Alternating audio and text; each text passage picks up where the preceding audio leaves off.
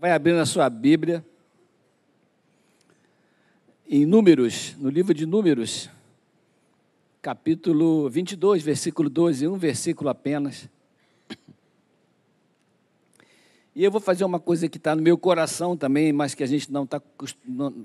A gente não tem feito ultimamente, mas eu gostaria que você me ajudasse nisso. Você pode ficar de pé para a leitura da palavra do Senhor?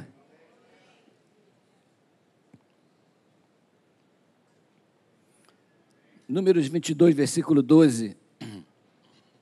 Deus disse a Balaão: Não irás com eles, nem amaldiçoarás a este povo, porquanto é bendito. Vou repetir. Deus disse a Balaão: Não irás com eles, nem amaldiçoarás a este povo, porque este povo é bendito. Pai amado, esta é a tua palavra. Nós somos, sim, benditos, porque somos escolhidos pelo Senhor somos separados por Ti para a Tua honra e para a Tua glória. E nós queremos dizer que nós te amamos e que dependemos sempre da Tua unção, da Tua graça. Que o Senhor fale aos nossos corações nesta manhã. Nós oramos em nome de Jesus. Amém. Pode tomar o seu lugar. Eu estou precisando um pouquinho de retorno aqui. Oi? Som. Som, som, som. Irmãos, eu essa semana não passei muito bem, tive uma infecção. Minha esposa estava viajando. Sempre que ela viaja, eu fico doente, não sei porquê. Eu não sei se é porque eu fico com medo dela ficar muito tempo gastando dinheiro com cartão de crédito fora. E eu fico pensando, vou arrumar uma doencinha para ela voltar logo. Mas por coincidência, eu tive a mesma infecção duas vezes seguidas, a última foi há um ano atrás. E essa infecção teve. É, foi exatamente no momento que ela viajou e até para o mesmo lugar. E assim que ela soube, eu estava no hospital, fui para o hospital, a minha filha me levou, fui para o hospital. É bom ter. Irmãos, é bom ter alguém que cuide da gente, tá? Você que está muito sozinho aí, trate de ser amigo de alguém. Então, fui com a minha filha para o hospital e aí ela soube, pegou o avião e veio embora no mesmo dia e largou para lá o passeio. É muito bom, né, irmão? A gente ser amado, né? Não é bom? Graças a Deus pelo cuidado da minha esposa, da minha família. E não é nada grave, estou bem, estou tomando um montão de antibióticos, mas estou sem comer, por isso que eu estou assim meio fraquinho. Vocês estão me ouvindo bem? Em compensação, olha aqui como é que eu estou fitness. Essa camisa aqui já não entrava em mim há algum tempo. Esse botão aqui nem abotoava mais. Mas isso não vale a pena não, tá, irmãos? Vamos emagrecer com saúde, que é melhor. Eu li esse texto de Balaão porque eu não quero ler o texto inteiro, que a gente vai levar 15 minutos lendo, mas eu quero falar com os irmãos sobre a essência dessa questão de Balaão. Nós andamos por caminhos que muitas vezes são guiados pelos nossos sentimentos, pela nossa mente, pelas nossas crenças, pelo nosso próprio coração. E o título dessa, o título dessa mensagem é Ponto Cego ponto cego é aquele local que a gente está olhando, mas não enxerga o que está ali. Quem dirige sabe que quando a gente olha no retrovisor, a gente não tem visão de 100% do que está atrás, a gente tem uma parte. Mas tem uma parte do, da, da, nossa, da nossa direção, na direita ou na esquerda, tem uma parte que a gente chama de ponto cego, que é o ponto onde o carro estando ali, a gente não enxerga, mas ele está ali. A nossa vida tem muitas coisas relacionadas a esse ponto cego. Coisas que a gente deveria ver, mas a gente não vê. Coisas que a gente deveria enxergar, mas a gente não enxerga porque a nossa atenção está dirigida, está sendo atraída por alguma outra coisa que está no nosso coração ou na nossa mente. Amém, irmãos? Não é isso? Essa história de Balaão é uma história interessante porque ela nos leva a olhar a vida desse ponto. Eu estou dando uma resumida aqui porque o tempo é pouco. E Balaão, ele teve uma, uma atitude correta diante de Deus. Balaão, ele é. A gente, tem a gente não tem na Bíblia alguns anti-heróis que a gente não gosta muito? Quem aqui também não gosta muito de alguns personagens eu não gosto muito de Sansão, acho ele meio burro, mas tudo bem. Lá no céu a gente vai conversar. E muita gente não gosta de Balaão, ele é um anti-herói, porque ele foi lá, recebeu uma proposta para amaldiçoar o povo, arrumou uma quizumba danada, arrumou mulheres estrangeiras para poder contaminar o povo, porque ele não conseguiu amaldiçoar, insistiu. Depois você lê o capítulo 22 inteiro, a história de Balaão, porque não é, não é esse o meu ponto.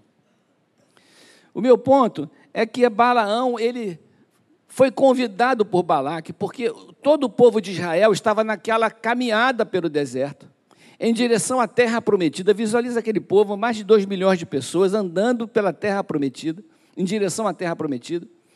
E todos os reis e nações que eles encontravam no caminho, eles, eles lutavam e venciam, eles esmagavam aquelas nações. O Senhor era com eles, e eles, e eles ganhavam as guerras e atropelavam aqueles reis. Então Balaque que era o rei dos Moabitas, que era o povo a seguir, a próxima vítima, né? pensou assim: eu não vou deixar esses caras destruir o meu povo. Vou chamar Balaão e vou pedir para Balaão, que é um profeta de Deus, amaldiçoar esse povo que vem vindo. Olha a mentalidade. Então, mandou, ele mandou algumas pessoas, alguns príncipes, procurar Balaão e falar: Balaão, tem o povo de Deus, o povo de Israel vindo aí. Eu sei que o Deus deles abençoa eles na guerra. Eu sei que o Deus deles tem feito um grande estrago por onde eles passam. Eu quero que você vá lá e amaldiçoe aquele povo. E Balaão deu a resposta certa, no versículo 8, diz assim: Eu vou consultar a Deus e te volto com a resposta. Já foi uma ideia meio esdrúxula Balaão e perguntar para Deus se Deus autorizava ele a amaldiçoar o povo dele. Já foi uma ideia meio esquisita. Mas ele agiu certo. Deixa eu perguntar a Deus o que, que Deus quer a respeito disso. E ele voltou com a resposta. Disse que aquela ação não era possível. Deus falou que não vai fazer isso. Deus avisou ele: você não vai fazer isso. Você, o versículo que a gente leu, olha, então disse Deus a Balaão: não irás com eles, nem amaldiçoarás o povo, porque é povo abençoado. Amém, irmãos? Você é povo abençoado, irmãos. Não existe maldição sobre você, Deus não permite. Você é povo abençoado, não vai fazer isso. Então tá bom. Só que foram lá e levaram a resposta para o rei Balaque. Balaque falou: não, de jeito nenhum, vamos fazer uma proposta melhor para Balaão. Balaão, a gente vai te dar algumas coisas, nós vamos te dar honra, vamos te dar uma graninha, vamos te dar um dinheirinho, vamos te dar uma posição. A gente só quer que você amaldiçoe o povo. O que, que Balaão deveria ter dito? Ó, oh, essa questão aí não dá mais não. Deus já deu a resposta, já falei com ele, e não é não eu não vou amaldiçoar esse povo. Mas ele, como ele pensou, aí a mente de Balaão se voltou para essas recompensas, se voltou para esses projetos que ficaram no seu coração. E ele falou: faz o seguinte, eu vou conversar com Deus de novo, vou ver o que eu consigo. A gente não age assim, irmãos. Não, o confessionário está aberto. A gente não age assim. De vez em quando a gente já tem a resposta, mas a gente corre atrás do prejuízo, porque a gente já botou no coração que quer andar naquela direção. Então Balaão falou: vou atrás, vou falar com Deus, e vou, vou ver o que, que ele fala. Deus já não tinha falado, mas ele foi. Dessa vez que ele foi, porque os olhos dele já estavam cheios de, cheios de más intenções, Deus falou assim: ok, no versículo 20: ok, levanta-te, vai com eles, todavia farás o que eu te disser. Deus, a partir dessa intenção ruim de Balaão, pensou em tirar algum proveito dessa situação e autorizou com que ele fosse, porque existe a vontade permissiva de Deus, quando Deus permite que a gente faz uma coisa que a gente insiste em fazer, embora ele já tenha alertado para a gente que aquilo é ruim para nós, mas a gente insiste em fazer, Deus deixa a gente fazer e tenta nos proteger dentro daquela situação em que a gente está se envolvendo. Então Deus falou, vai, mas olha só, você vai falar o que eu te disser. Provavelmente Deus tinha um plano em cima daquela questão. Ele tinha um projeto em cima daquela oportunidade, porque o povo dele estava passando e ele precisava cuidar do seu povo. Nunca foi a intenção de Deus é, que Balaão concordasse com aquilo que Balaque queria. Deus queria usar Balaque, usar Balaão dentro daquela situação. Eu vou me enrolar com esse monte de Balaque e Balaão, né? É muito Balaque e Balaão, não? Isso aconteceu com, com Geazi, servo de Eliseu. Quem lembra dessa história? Né? Naamã foi lá, foi curado, resumindo, e ofereceu uma recompensa financeira, que Eliseu, como homem de Deus, não aceitou. Mas Geazi mudou o seu coração, encheu os olhos e foi falar: Não, esse negócio é para mim, eu quero esse negócio, eu quero essa recompensa. Que há de mal da gente levar alguma vantagem em alguma coisa que Deus fez? Essa frase é complicada, né? Há tudo de mal, né, irmãos? Que há de mal, ele pensou? Eu posso levar uma vantagem, eu posso usufruir dessa benesse, eu posso me aproveitar dessa circunstância, mesmo essa, esse mérito tendo sido, ter sido de Deus, que foi quem realmente fez o milagre, e é o caso. Então Balaão continuou naquela jornada dele em direção àquilo que estava no seu coração, e foi caminhando pela vontade dele, insistia, a insistência, às vezes a nossa insistência, e isso aconteceu muito na minha vida, às vezes a nossa insistência revela realmente o que o nosso coração deseja. E a, a grande, o grande drama da nossa vida cristã, da nossa vida pessoal, é nós estarmos atentos àquilo que Deus fala com a gente e as decisões que a gente toma, porque muitas vezes, eu já falei aqui algumas vezes sobre isso, Deus fala com a gente em muitas circunstâncias e através de pessoas sobre planos que Ele tem para a nossa vida e direcionamentos que Ele quer dar para o nosso coração, mas o nosso coração já está contaminado pelos desejos da nossa alma e a gente acaba caminhando naquela direção. Então a ira de Deus se levantou contra Balaão, não porque ele foi, mas por causa da intenção pela qual ele foi. E aí Deus resolveu impedir que ele chegasse ao destino dele. Isso está tudo nesse texto enorme, eu estou adiantando. Deus resolveu impedir. Deus pensou, já que ele não consegue enxergar o que eu quero, eu vou tentar impedir que ele faça isso. Mas o coração de Balaão não estava mais em Deus. E Deus colocou um anjo na frente dele, uma espada desembaiada, para impedir que ele continuasse. Ele não viu o anjo. Como ele não viu o anjo, a jumenta viu o anjo. Deus abriu os olhos da jumenta, para a jumenta ver, ver o anjo. E ela viu o anjo e ela se apartou para o campo. Ela falou assim, ela pensou, a jumenta pensa e essa, essa aqui até fala. Ela, mas agora ela estava pensando, eu não vou dar de frente com esse anjo com a espada desemaiada. Eu vou sair para cá, né? fui escapando pela direita, porque aí eu não deixo de. Eu, eu, eu evito aquele anjo. Por causa dessa escapada que ela deu para o campo, Balaão foi e surrou a, a, a jumenta. Pausa. Não que você seja uma jumenta, mas você já deu conselhos sinceros e abençoados para alguém sobre alguma coisa que essa pessoa está caminhando, fazendo, intentando fazer, e que a pessoa não te ouve. Normalmente, quando a gente não ouve conselhos de alguém, é porque o nosso coração está tão fixo no que a gente quer que a gente desconsidera a opinião e daquela pessoa que quer falar com a gente. Isso é uma coisa normal. Então, Balaão, estou passando por cima desse monte de rascunho que eu fiz aqui, tá, irmãos? Balaão não viu a jumenta, não viu o anjo, mas a jumenta viu. Agora é Balaão, Balaque e a jumenta. Tem três nomes, tudo na mesma mensagem. Aí o que aconteceu? Ele deu uma coça na jumenta. Mas só que na continuação do caminho, eles entraram num caminho estreito, feito esse corredor aqui, que tem duas paredes de dois espaços. E o anjo se colocou lá na frente. E como o anjo se colocou lá na frente, a mula viu e falou assim: Eu não posso enfrentar esse anjo. Ela se espremeu no muro e arranhou o pé do Balaão que estava montado nela.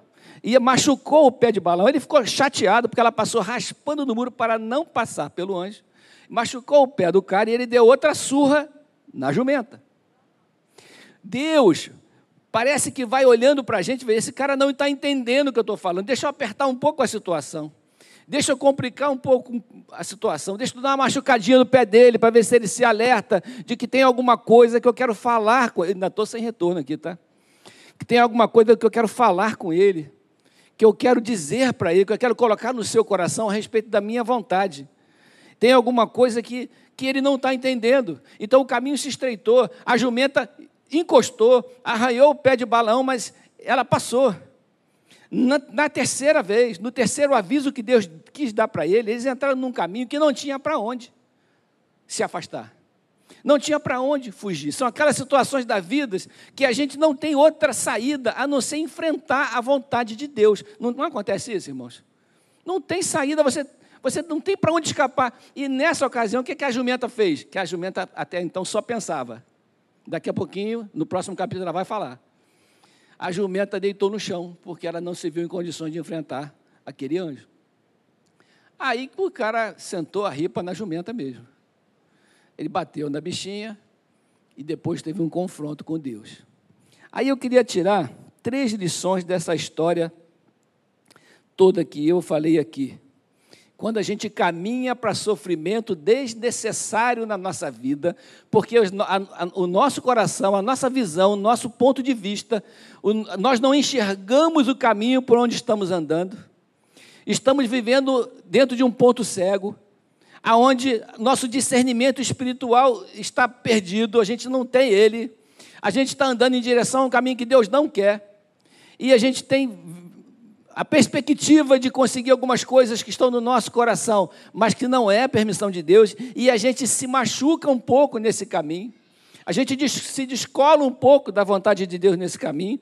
E três lições importantes que eu anotei aqui. Primeira delas, todos nós temos um ponto cego. Todos nós. Fala para o seu irmão do você tem um ponto cego. Você tem um ponto, tem alguma coisa que você não está vendo. Tem alguma coisa que você não está enxergando. Nessa questão da minha enfermidade dessa semana, que eu tenho umas enfermidades que vêm de vez em quando, elas são minhas companheiras. E essa que eu tenho no intestino, ela vem de vez em quando. Eu fui ao médico, como eu falei, e o médico fez uma tomografia e fez um exame de sangue. Depois, ele, assim que ele veio com o resultado, ele falou assim: a sua, o nome da, da doença é diverticulite. A sua diverticulite está tá grave. As outras que você teve foram brandas, mas esta é grave. As outras, tudo bem, você tomou antibiótico em casa, mas esta é grave. Eu vou te internar, porque você precisa tomar antibiótico endovenoso internado. Quem disse isso? Foi o quem era o paciente? Eu. Eu falei para ele: não vou ficar aqui. Eu vou para minha casa tomar os comprimidos. Deus vai me abençoar. Irmãos, isso, tem algumas atitudes que a nós parece ser de fé, mas é burrice, tá, irmão? A gente tem que seguir as orientações do médico. Eu deveria ter ficado internado tomando injeção na veia, mas eu fui para casa. Por que, que eu fiz isso, irmãos? Porque a Débora não estava lá. E aí eu tive essa moral toda de falar, assinei termo, assinei termo, não vou ficar, quem manda no meu nariz sou eu. Eu não falei isso não, tá, irmão? Mas eu pedi desculpa ao médico, falei que ia para casa, ele me deu uma receita, me recomendou uma dieta. A dieta do, do que, me, que, ele me recomendou, bem simples de se, de, de se seguir, porque assim, nada, então nada é fácil de gente decorar, né? A gente, rapidamente, a gente absorve aquela dieta, e eu estou no nada desde, desde quarta-feira. Aí aquele nada do médico, ele falou assim: vai, toma esse remédio, cuidado, qualquer coisa você volta, porque isso pode complicar. O Balaão aqui foi para casa. Foi para casa e começou a tomar os remédios. A sorte do Balaão aqui é que Deus é misericordioso, às vezes com as nossas burrices. Né? Ele é misericordioso e cuida de nós nos momentos em que a gente está dentro do nosso ponto cego. O meu ponto cego foi, das outras vezes deu certo. Dessa vez vai dar também. Mas isso não funciona dessa forma. Os sinais que Deus dá, a tomografia assustou o médico. O cara falou: Cara, isso aqui está ruim, você precisa de tomar antibiótico na veia. Não, eu vou tomar em casa. Eu vou, bota os comprimidos aí. Eu já estava tomando porque eu me automediquei porque eu já tenho sempre em casa os remédios da diverticulite. Confessionário está aberto. Você tem aquele remedinho que você toma sempre em casa, na gaveta? Quem tem? Levanta a mão assim. Ninguém está vendo na câmera, não. Todo, um monte de gente, né? Aquele negócio, eh, eu conheço uma pessoa que tudo que ela sente, ela toma moxilina. A moxilina é o melhor remédio para ela. Vocês conhecem, eu não vou falar o nome, não. Mas a moxilina, se ela tiver dor de cabeça, a moxilina. Se o cabelo dela cair, a moxilina. Se tiver unha encravada, amoxilina. Se alguém falar mal dela, ela toma amoxicilina só para se proteger do mal olhado. Então, assim, a gente tem, todos nós temos os nossos pontos cegos. Ah, terminando a história, graças a Deus deu certo o remédio, tá, irmãos? Mas foi para a misericórdia. Aí ontem a Débora me levou para onde? Para o hospital. Para verificar se a minha conduta tinha causado algum prejuízo. Aí o cara fez outro exame de sangue, me deu uma bronca geral, né? E falou comigo, meu irmão, Deus te abençoou dessa vez. Porque você arriscou muito, mas deu tudo certo. Irmãos, não faça isso. É, eu me lembrei de Balaão por causa dessa história. Porque a gente, a gente tem o nosso foco, olha aqui. Viu, pois, a jumenta, o anjo do Senhor que estava no caminho com a sua espada. A jumenta viu, com a espada desembainhada. Pelo que desviou-se a jumenta do caminho indo pelo campo. Então Balaão espancou a jumenta para fazê-la tornar ao caminho. Às vezes a gente força a barra das circunstâncias para que as circunstâncias voltem a nos favorecer, mesmo Deus tendo alterado as circunstâncias para que a vontade dele se cumpra. É verdade ou não é verdade? Há um caminho, olha só Provérbios 14, 12, um versículo que eu gosto muito. Eu gosto, há um caminho, eu estou lendo na corrigida e fiel esse versículo. Há um caminho que ao homem parece direito, mas o fim dele são caminhos de morte. Notaram uma coisa interessante nesse versículo? Começa no singular com um caminho. Começa no singular com uma decisão. Começa no singular com uma atitude que parece ser boa e termina no plural com vários problemas. Termina no plural com o fim deles são caminhos de morte. Uma coisa que a gente faz, uma decisão que a gente toma, uma atitude que a gente toma, fora da orientação de Deus, com um ponto cego nos orientando, pode nos levar, a, nos levar a várias opções de morte, várias opções de prejuízo, várias opções, vários caminhos que vão nos levar a ter prejuízos na nossa vida por causa de uma decisão. Então são as coisas se multiplicam. Então Deus às vezes levanta os olhos de outras pessoas, porque os nossos olhos não conseguem enxergar aquilo que, é, que Ele quer nos mostrar. E Balaão não conseguia ver, mas Deus mostrou para ele através da mula que falou com ele durante três vezes. Não, depois, né? A mula falou depois, né? Mas a mula falou e disse para ele: Você não viu o anjo? Depois ele foi falar com o anjo. E o anjo falou com ele: Olha, eu estou tentando falar com você há um tempão sobre essa questão e você não consegue me ver. Mas vamos continuar. Aceite, irmãos, conselhos abençoados de pessoas que estão falando com você. Segunda coisa, quanto mais nós desobedecemos a Deus e ignoramos os seus sinais de alerta, mais difícil nossa vida se tornará. Você concorda com isso? Quanto mais a gente insiste no erro, mais difícil a coisa acontece, se torna.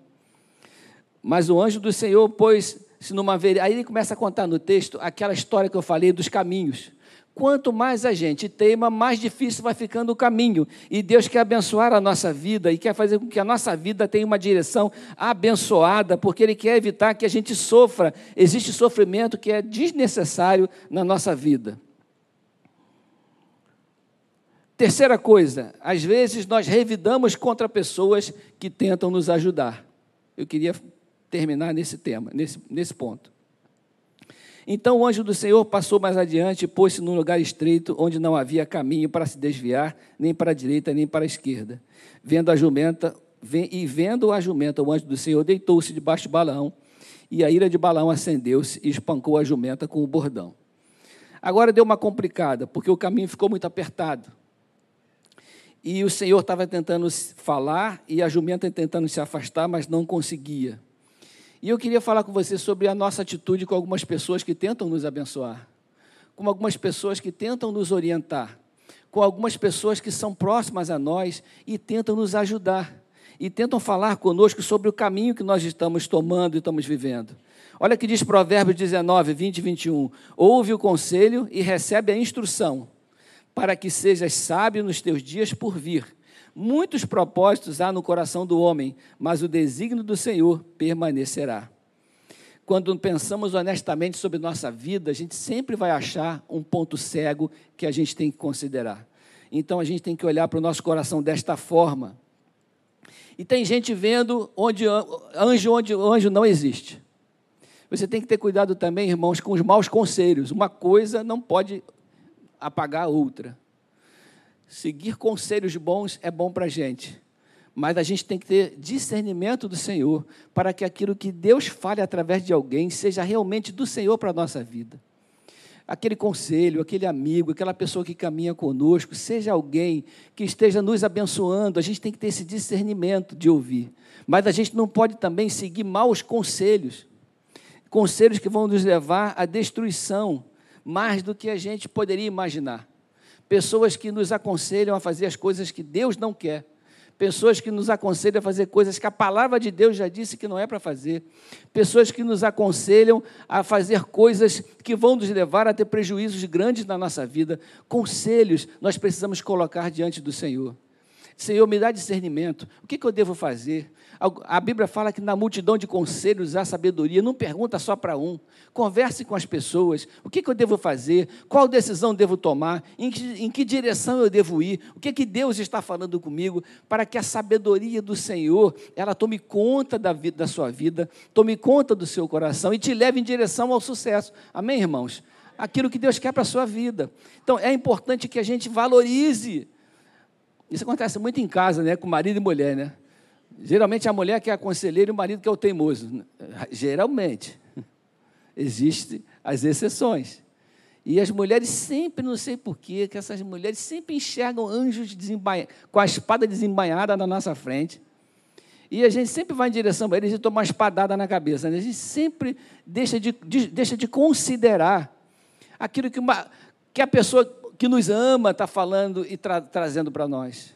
Seja uma pessoa racional, seja uma pessoa direcionada pelo Senhor, seja uma pessoa que tem comunhão com Deus, para que você possa enxergar, para que outras pessoas não precisem enxergar por você. Mas se for o caso, que Deus te dê discernimento, que nesse tempo que você está vivendo, que a gente está vivendo, com tantas informações, irmãos, são tantas informações, eu quero fazer uma confissão pública aos irmãos. Eu raramente vejo os vídeos que me mandam de gente de outra igreja, de pastor de outra igreja, de mensagem disso, daquilo, de mensagens abençoadas, eu raramente vejo. Porque a cabeça da gente tem que estar direcionada para aquilo que Deus está ensinando a gente. E quando a gente se desvia para muitos lados, quando a gente assume muitas informações, quando a gente recebe muitas influências, a gente tem muita chance de entrar num ponto cego do nosso caminho. Tem muita chance de entrar em, em, lugares que não tem saída, em caminho que parece ser bom, mas são caminhos de mal. Lá na igreja do Recreio, há uns anos atrás, tinha um diácono lá que se descobriu descrente de que Jesus Cristo era Deus. Ele desacreditou disso. Por que, que ele desacreditou disso? Porque ele foi a uma reunião, ele começou a frequentar uma igreja, ele começou a receber informações e ele se ouviu aquela informação, aquilo caiu no coração dele e ele entendeu daquela forma e pronto. Se ele não tivesse ido lá, até hoje ele estava lá na nossa igreja do Recreio como diácono. Mas ele pediu para ir embora por quê? Porque a doutrina da nossa igreja, na doutrina da nossa igreja, Jesus é Deus, o Espírito Santo é Deus e Deus é Deus. Amém? Nós acreditamos no Deus triuno. Nós sabemos que Deus está conosco, que Jesus é o Cordeiro de Deus que tira o pecado do mundo. Se a gente não crê que Jesus é Deus, todo o plano de salvação foi por água abaixo. Não existe mais plano de salvação. Não existe mais maneira de você. Eu e você estamos aqui à toa. Nós não fomos redimidos. Então, esse tipo de informação você tem que ter, e eu, nós temos que ter o nosso coração guardado daquilo que pode nos contaminar, daquilo que pode nos destruir, daquilo que pode nos afastar da vontade de Deus. Que Deus abençoe sua vida, meu irmão, nessa manhã. Que Deus te abençoe com esse sentimento de bênção, de graça, de ciência de Deus. Que Deus possa te levantar colaboradores, gente que te ama, que possa te aconselhar bem.